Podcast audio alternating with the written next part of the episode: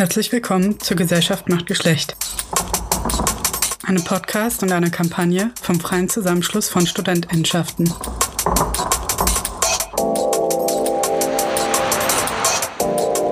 Ich bin Mandy und begleite euch auch heute durch eine weitere Folge zum Thema Klimagerechtigkeit und was das mit Feminismus zu tun hat. Denn so wie es ist, kann es nicht bleiben. Achtung! In dieser Folge wird über sensible Themen wie Polizeigewalt, körperliche Verletzungen, psychische Gesundheit, Sexismus und sexualisierte Gewalt gesprochen. Wenn du dir nicht sicher bist, ob du diese Folge allein anhören kannst oder möchtest, dann höre sie gemeinsam mit Freundinnen an oder hol dir Unterstützung von einer Supportgruppe. Und jetzt noch ein paar Worte zur heutigen Folge aus der Reihe Neues aus dem Wald. Letztes Jahr haben Olli und Camille vom Workshop Kollektiv Ignite drei Folgen für unseren Podcast im Wald aufgenommen. In dieser Reihe diskutieren sie über Klimakämpfe, Klimagerechtigkeit und aktivistische Praxis vor Ort. Zu Ende des letzten Teiles sprachen wir vom Blick über den Tellerrand und hatten dabei über das konkrete Beispiel transformativer Gerechtigkeit gesprochen. Ein Konzept basierend auf dem jahrhundertelangen Wissen indigener Communities im Kampf gegen Kolonialismus und die auch von Anfang an verbundenen Kämpfe gegen Zerstörung der Lebensgrundlage und Umwelt. Und da gibt es sehr viele Parallelen zu heutigen ähm, Klimagerechtigkeitsbewegungen. Und dazu kommt noch, dass einige Werkzeuge wie transformative Gerechtigkeit, die dort entwickelt wurden, in ihren Grundzügen heute auch Anwendung finden in unseren Kämpfen. Transformative Gerechtigkeit ist ein Konzept, was vor einigen Jahrzehnten in Nordamerika entwickelt wurde. Es basiert auf der Grundidee restaurativer Gerechtigkeit. Das sind Konzepte, die versuchen, einen Umgang mit zwischenmenschlicher Gewalt in Gemeinschaften zu finden, die nicht auf einem Justizsystem und Institutionen basieren, sondern versuchen innerhalb der Gemeinschaft die Konflikte zwischen den Menschen, die daran beteiligt sind und im Kontext ihrer Community anzugehen. Dabei gibt es sehr verschiedene Gemeinschaften, die da ihre Ausprägung selbst jeweils entwickelt haben, parallel zueinander. Recht bekannt sind verschiedene Ansätze restaurativer Gerechtigkeit in Nordamerika, in indigenen Communities oder bei den Maori. Aber in den Grundzügen gibt es auch parallele Ansätze, zum Beispiel in Ruanda, äh, bekannt als Gachacha-Gerichte, bei denen versucht wurde, die Gemeinschaft im Fokus zu haben, statt einer Institutionalisierung und Formalisierung, wie es in dem vor allem durch Kolonialismus weltweit verbreiteten Gerichtssystem stattfindet. Transformative Gerechtigkeit war dann eine Weiterentwicklung innerhalb der ähm, radikalen feministischen und schwarzen Community in Nordamerika, die versucht hat, diese Konzepte auf die heutige Gesellschaft zuzuschneiden und zu überlegen, wie diese mit einer Kritik an der strafenden und einsperrenden Gesellschaft so verbindbar sind, dass wir Konflikte wieder lösen können und handlungsfähig werden, ohne auf einen Staat zurückzugreifen, der massiv Gewalt anwendet gegen People of Color und den Gemeinschaften schlicht die Möglichkeit nimmt, auf diesen vermeintlichen Gerechtigkeitsapparat zuzugreifen, sodass sie gezwungen sind, diese Konflikte selbst zu lösen, um nicht die staatliche Gewalt gegen sie weiter zu verstärken. Hier in Deutschland gibt es transformative Gerechtigkeit in den letzten Jahren an immer mehr Punkten und findet immer weitere Praxis. Und mich würde interessieren, ob du ein bisschen was dazu sagen kannst. Was bedeutet denn transformative Gerechtigkeit hier in diesem Kontext? Wo sind Ansätze in der, der Klimagerechtigkeitsbewegung und was braucht es, dass auch wir handlungsfähig werden in einer Antwort auf zwischenmenschliche Gewalt?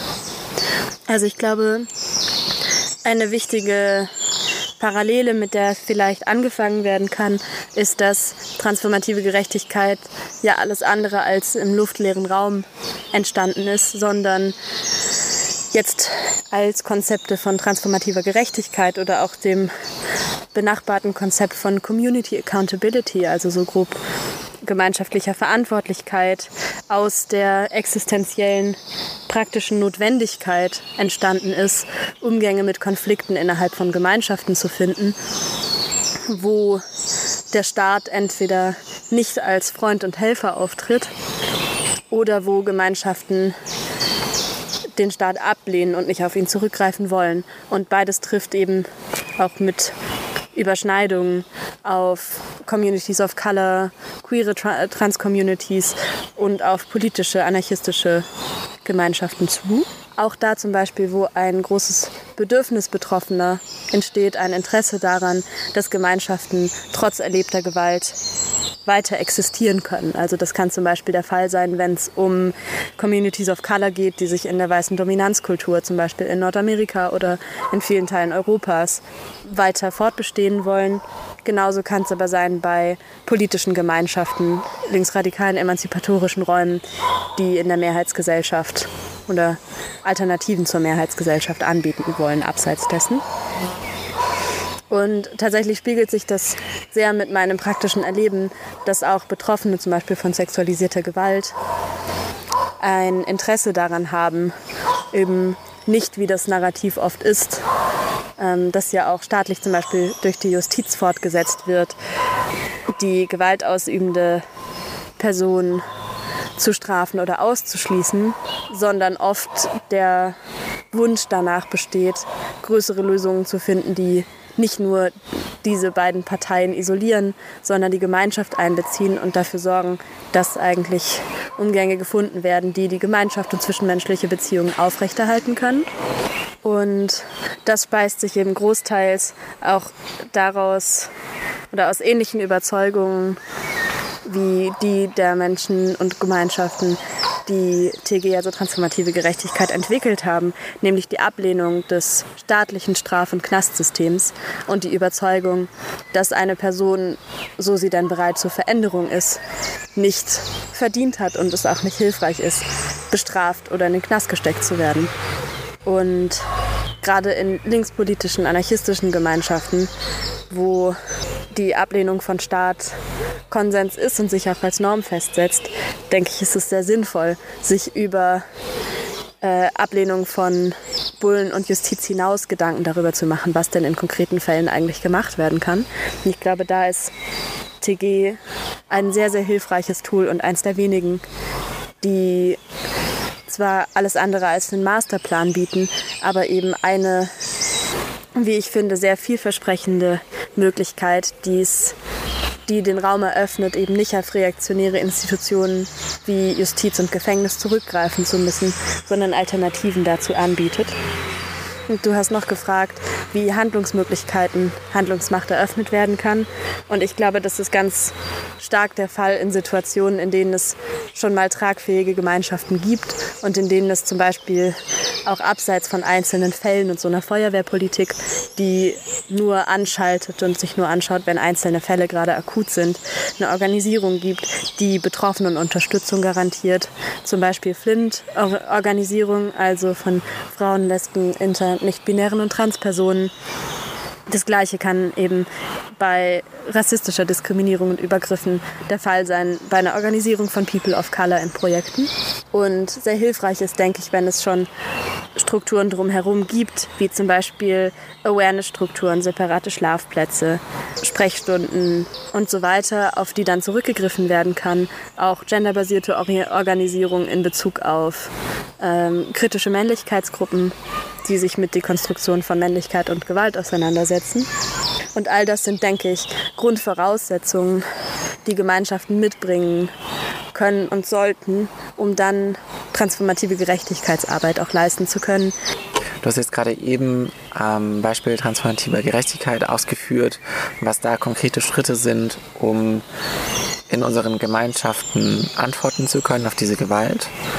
Ich glaube, dass wir aus diesen Konzepten auch viel lernen können im Umgang mit anderen Gewaltformen. Ich glaube, dass Teile davon anwendbar sind auf andere Formen von Übergriffen, wie zum Beispiel rassistische Übergriffe. Ich glaube aber auch, dass es wichtig ist, in die jeweiligen Gemeinschaften Betroffene zu schauen, was dort Antwortkonzepte sind auf den Umgang mit Gewalt gegen diese Gemeinschaften und wir daraus lernen können. Dazu glaube ich, dass es einen Austausch braucht und dass wir eine Vernetzung verstärken sollten innerhalb unserer Gemeinschaften, die Kämpfe zusammenführen kann.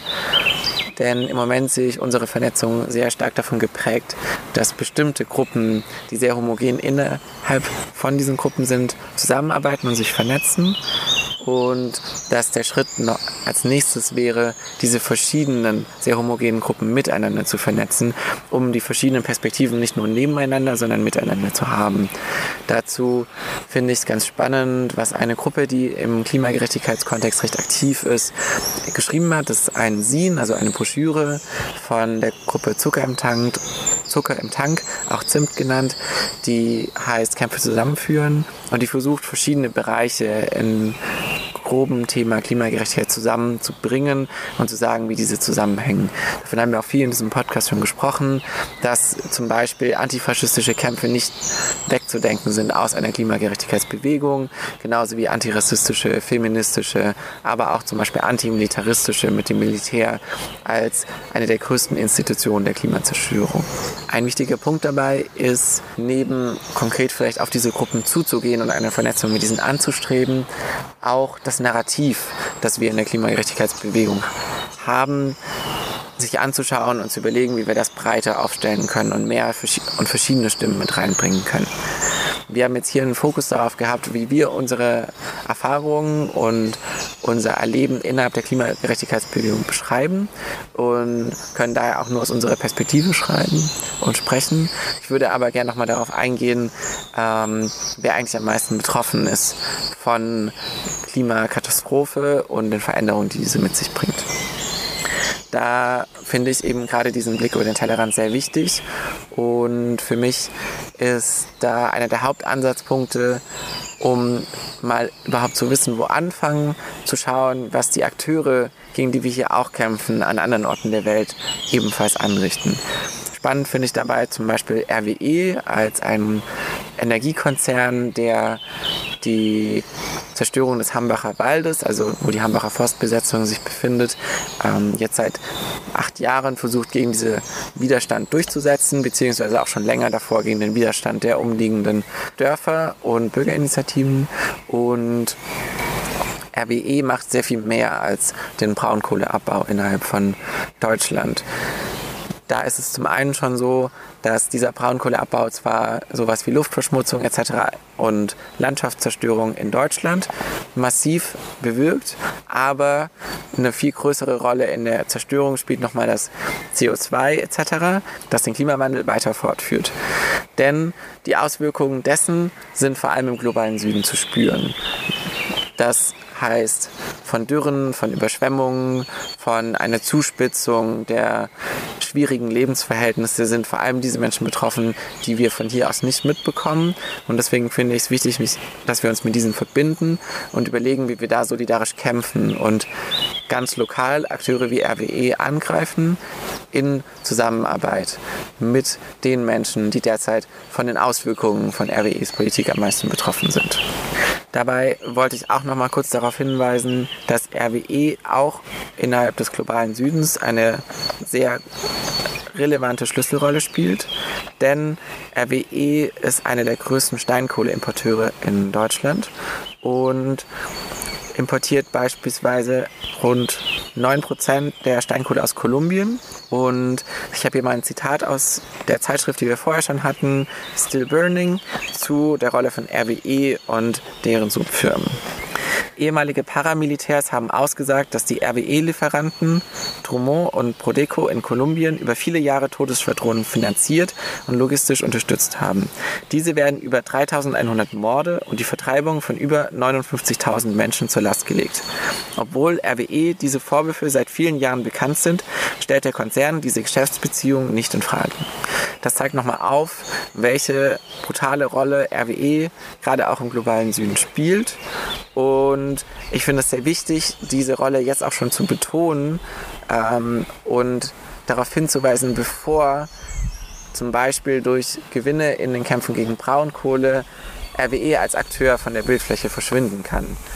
Denn selbst wenn der Hambacher Wald bestehen bleiben kann und selbst wenn irgendwann einmal die Braunkohletagebau in Deutschland eingestellt würden, heißt das noch lange nicht, dass beispielsweise der Raubbau von Steinkohle in Kolumbien damit aufhört und die Rolle der neokolonialen Strukturen, die RWE dort spielt. Daher sollten wir das auch jetzt schon mit thematisieren, wenn es zum Beispiel um den Kampf um den Hambacher Forst geht, damit nicht dieser so leicht befriedet werden kann, wenn allein hier im lokalen Kontext reformistische Veränderungen dazukommen. Dazu finde ich sehr wichtig, dass wir konkret Kontakt aufnehmen mit Menschen in Kämpfen gegen RWE in anderen Regionen wie in Kolumbien und insgesamt mehr diese Narrative auch aufnehmen, was für eine Rolle spielen Konzerne in Deutschland oder in anderen Ländern hier in Europa bei der Ausbeutung des globalen Südens. Ein anderes Beispiel, was ich auch sehr interessant finde, ist, es gab letztes Jahr einen Versuch in der Schweiz, diese Verbindung zu stärken. Dabei wurde in Basel und in Zürich jeweils eine große Bank blockiert, die UBS Bank und die Credit Suisse. Und dabei wurde darauf aufmerksam gemacht, wie diese Banken massiv Projekte fördern, die zur Klimazerstörung beitragen.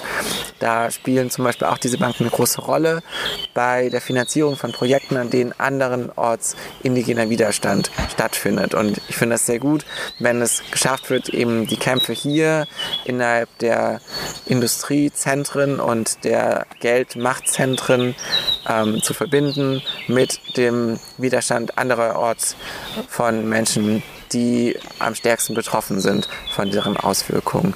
So ist es zum Beispiel, dass diese Schweizer Banken die Ölpipeline-Projekte finanzieren, gegen die indigene Communities in Nordamerika protestieren und konkreten Widerstand leisten auf verschiedenste Weisen, wie eben die Keystone Pipeline oder die Proteste gegen die North Dakota Access Pipeline. Um das nochmal zusammenzufassen, brauchen wir also eine Änderung der Narrative hin zu einer breiteren Darstellung verschiedener Kämpfe. Und ich fände es sehr wichtig, die Kämpfe, die oft gegen dieselbe AkteurInnen eigentlich sind, an verschiedenen Orten im globalen Norden und Süden zu verbinden und so gemeinsam zu kämpfen, dass sie sich nicht spalten lassen und wir uns nicht befrieden lassen, indem die Zerstörung vom globalen Norden in den Süden verlegt wird, wie schon oft passiert ist und sich auch in der Historie sehr stark zeigt in beispielsweise, die schon in den 70ern bis 90ern geführt wurden, die oft dadurch befriedet werden konnten, dass die Umweltzerstörung aus dem Augen, aus dem Sinn verlegt wurde in den globalen Süden. So viel zu dieser Perspektive. Was ich jetzt aus aktuellem Anlass noch spannend fände, wäre über die aktuellen Änderungen durch Corona zu sprechen.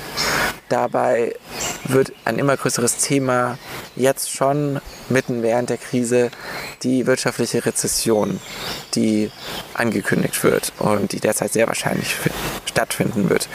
Vielleicht könntest du was dazu sagen, was die Auswirkungen auf Klimapolitik sein könnten, wenn die Medien und wenn die Politik wieder bald bestimmt sind von Austerität und einer Politik des Wirtschaft, Wirtschaft, Wirtschaft. Eine Veränderung, die wir jetzt schon Stand Anfang Mai 2020 bemerken, ist, dass als eine ganz schnelle Reaktion am Anfang der Corona-Krise in Europa. Die Klimaziele zurückgeschraubt wurden, was zu massiven Rückschlägen führen kann bei den bereits erreichten, wenn auch minimalen Zielen im Schutz des Klimas, die damit errungen werden konnten.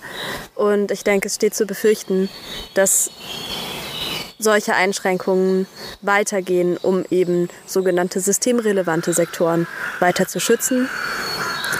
So viel, was die konkrete Klimapolitik betrifft und andere Dinge, die wir vielleicht auch nach, nachdem viele von uns, die auch schon ein paar Jahre lang politisch aktiv sind, vielleicht noch in Erinnerung haben von der beginnenden Finanzkrise ab 2008 ist das Riesen des Kapitalismus und der Finanzwelt ganz stark umgelagert werden, auf Sozial- und zum Beispiel Gesundheitssystemen, was sich in wenigen Jahren mit unfassbar krassen Effekten auf zum Beispiel die Gesundheit und die Sterblichkeit von Menschen in, im Fall der Finanzkrise, vor allem in den Staaten Südeuropas ausgewirkt hat. Und für mich scheint sehr realistisch, dass sich ein solches Szenario mit Corona oder in Folgen von Corona wiederholen könnte. Und ich glaube, gerade in diesen Zeiten ist für uns sehr wichtig, darauf zu beharren, dass die Klimaziele, die Staaten festgelegt haben, weiter bestehen bleiben. Und gleichzeitig bietet es, denke ich, eine Chance, auf die Prekarität in politischen Feldern hinzuweisen, wo sie jetzt gerade viel Aufmerksamkeit haben. Also zum Beispiel Gesundheitssystem, soziale Ungerechtigkeit und so weiter. Und ich glaube schon auch, dass in solchen Krisenzeiten und in der krassen Aufmerksamkeit, die dann in solchen Zeiten bestimmten Themen gewidmet wird, auch Aufmerksamkeit zu generieren für unsere Themen, die eben jetzt in unserem Fall zum Beispiel sind Versicherheitlichung von Staaten, Polizeigesetze, Polizeirechte und die Handlungsmacht, die Staaten innehaben, zum Beispiel die Wirtschaft herunterzufahren und schnelle Änderungen durchzusetzen, wenn das für sie relevant erscheint, mit ja auch, wie wir jetzt gerade im Moment schon erleben, ziemlich starken, positiven, schnellen Auswirkungen auf Natur und Klima.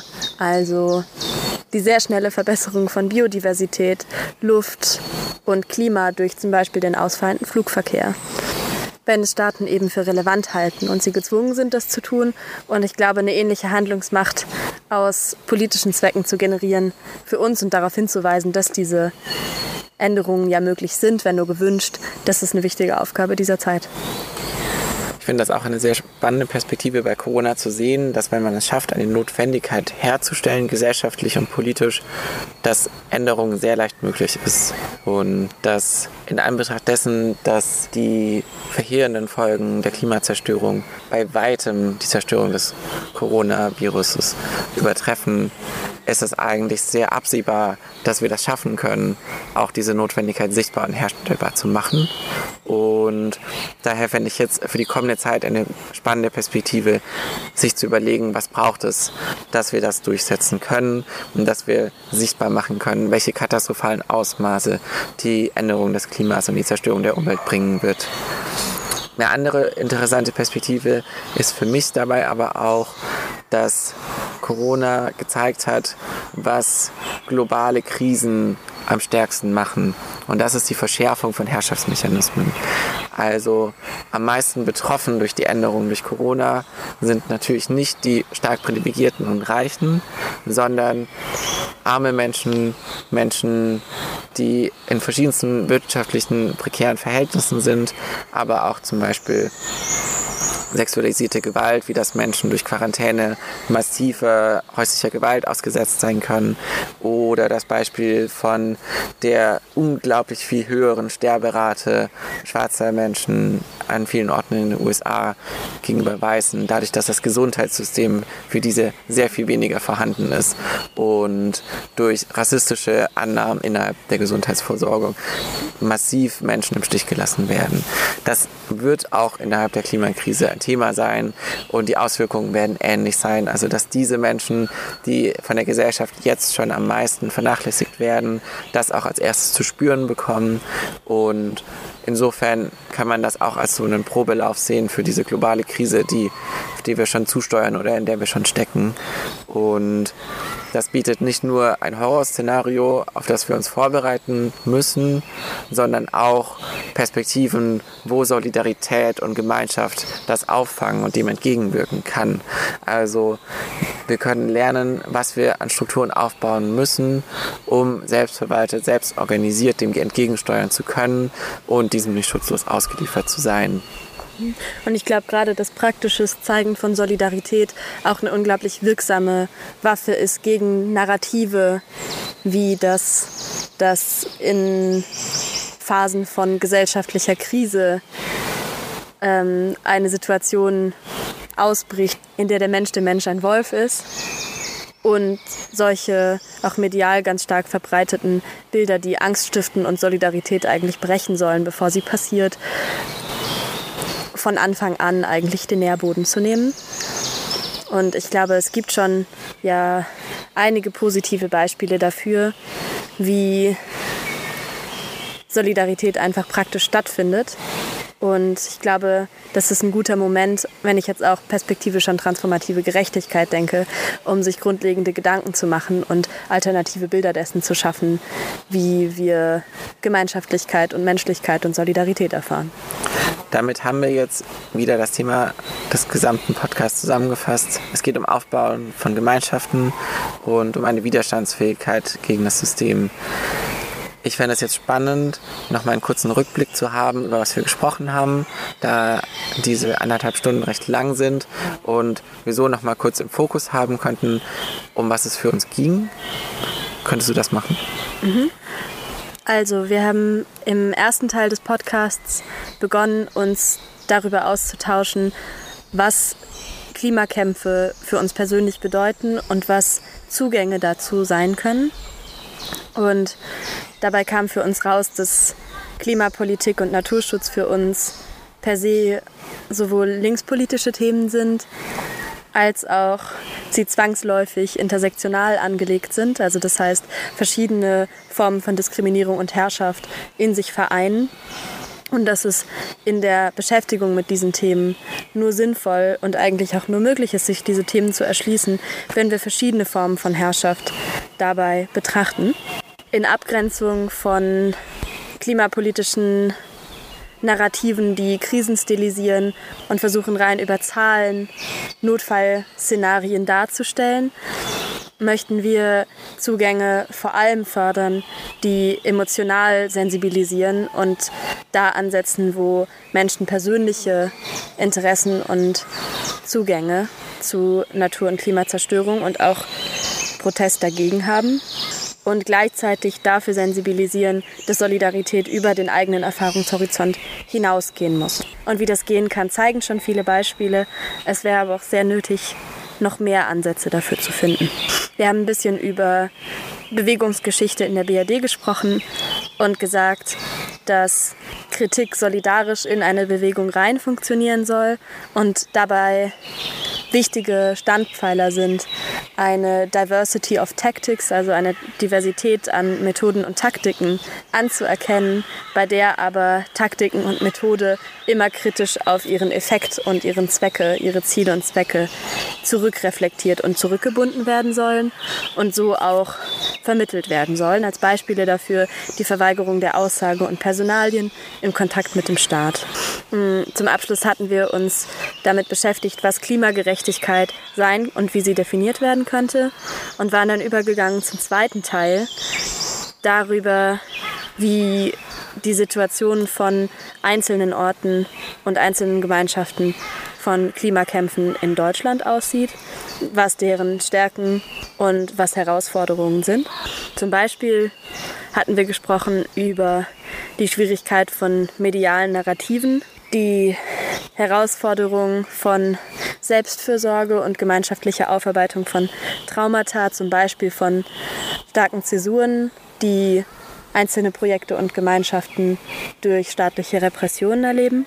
Es ging um das Zusammenfallen von externen Faktoren, die Gemeinschaften unter Druck setzen, genauso wie die Fortsetzung externer Faktoren innerhalb von Gemeinschaften.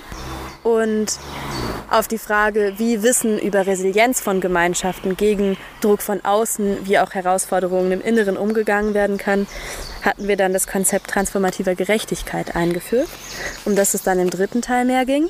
Ähm, hatten ein bisschen was über die Geschichte transformativer Gerechtigkeit, deren Basis in restaurativer Gerechtigkeit in indigenen Communities und dann die Entwicklung unter dem Namen transformative Gerechtigkeit in Communities of Color von queeren und Transpersonen in den USA erzählt. Es ging ein bisschen darum, wie Gemeinschaften, die abseits des Staats leben und außerhalb von dessen Schutzbereich gar keine andere Wahl haben, als sich alternative Möglichkeiten dezentraler gemeinschaftlicher Konfliktlösung zu suchen und wie auf verschiedenen Ebenen transformative Gerechtigkeit eine nachhaltige und vielleicht die einzig nicht reaktionäre Alternative zu staatlichen Formen der Konfliktbearbeitung ist.